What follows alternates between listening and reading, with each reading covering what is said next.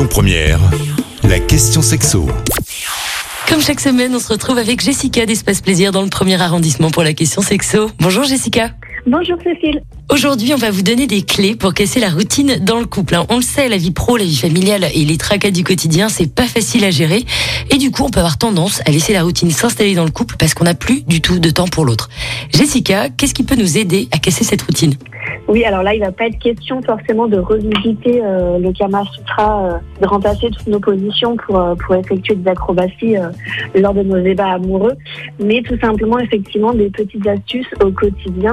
Simplement remplacer peut-être nos pratiques sexuelles et pratiques intimes avec son sa partenaire, essayer de reséduire, en fait, de redevenir un couple amoureux et non qu'un couple parental ou un, un- un couple euh, d'organisation de, de la vie euh, au quotidien.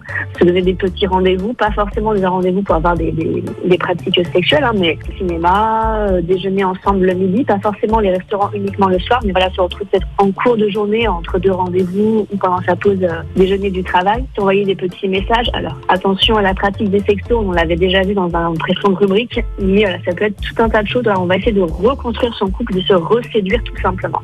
Alors, est-ce qu'il y a des choses à éviter? Absolument Oui, bah du coup, ça va être en fait de remplacer une routine par une autre routine. Souvent, du coup, effectivement, bah, la routine s'est installée, on veut changer des choses, c'est très bien, mais finalement, on va installer une nouvelle routine qui finalement va juste remplacer l'ancienne routine. Et donc, du coup, on va faire ça de manière enfin, inlassablement, et finalement, c'est pas une solution en soi. On peut garder sa routine entre guillemets, donc ses pratiques de base, et juste venir ajouter des choses euh, ou les remplacer de manière ponctuelle, mais pas vraiment juste entièrement remplacer quelque chose.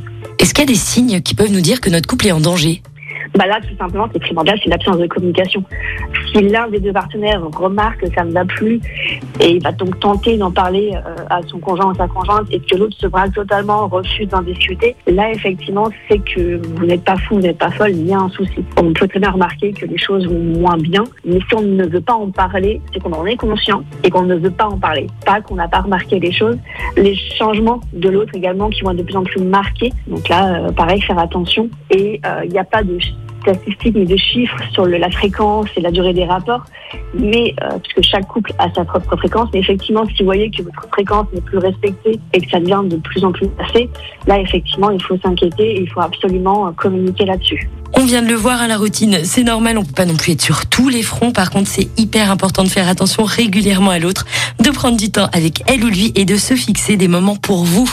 Merci Jessica d'avoir répondu à nos questions. Je rappelle que vous êtes gérante du magasin Espace Plaisir dans le premier arrondissement et on se retrouve la semaine prochaine. Merci, bonne journée. Retrouvez toutes les questions sexo sur lyonpremière.fr. Avec Espace Plaisir, votre love shop depuis plus de 10 ans à Lyon, 16 rue Constantine et sur espaceplaisir.fr. Écoutez votre radio Lyon Première en direct sur l'application Lyon Première, lyonpremière.fr et bien sûr à Lyon sur 90.2 FM et en DAB+. Lyon Première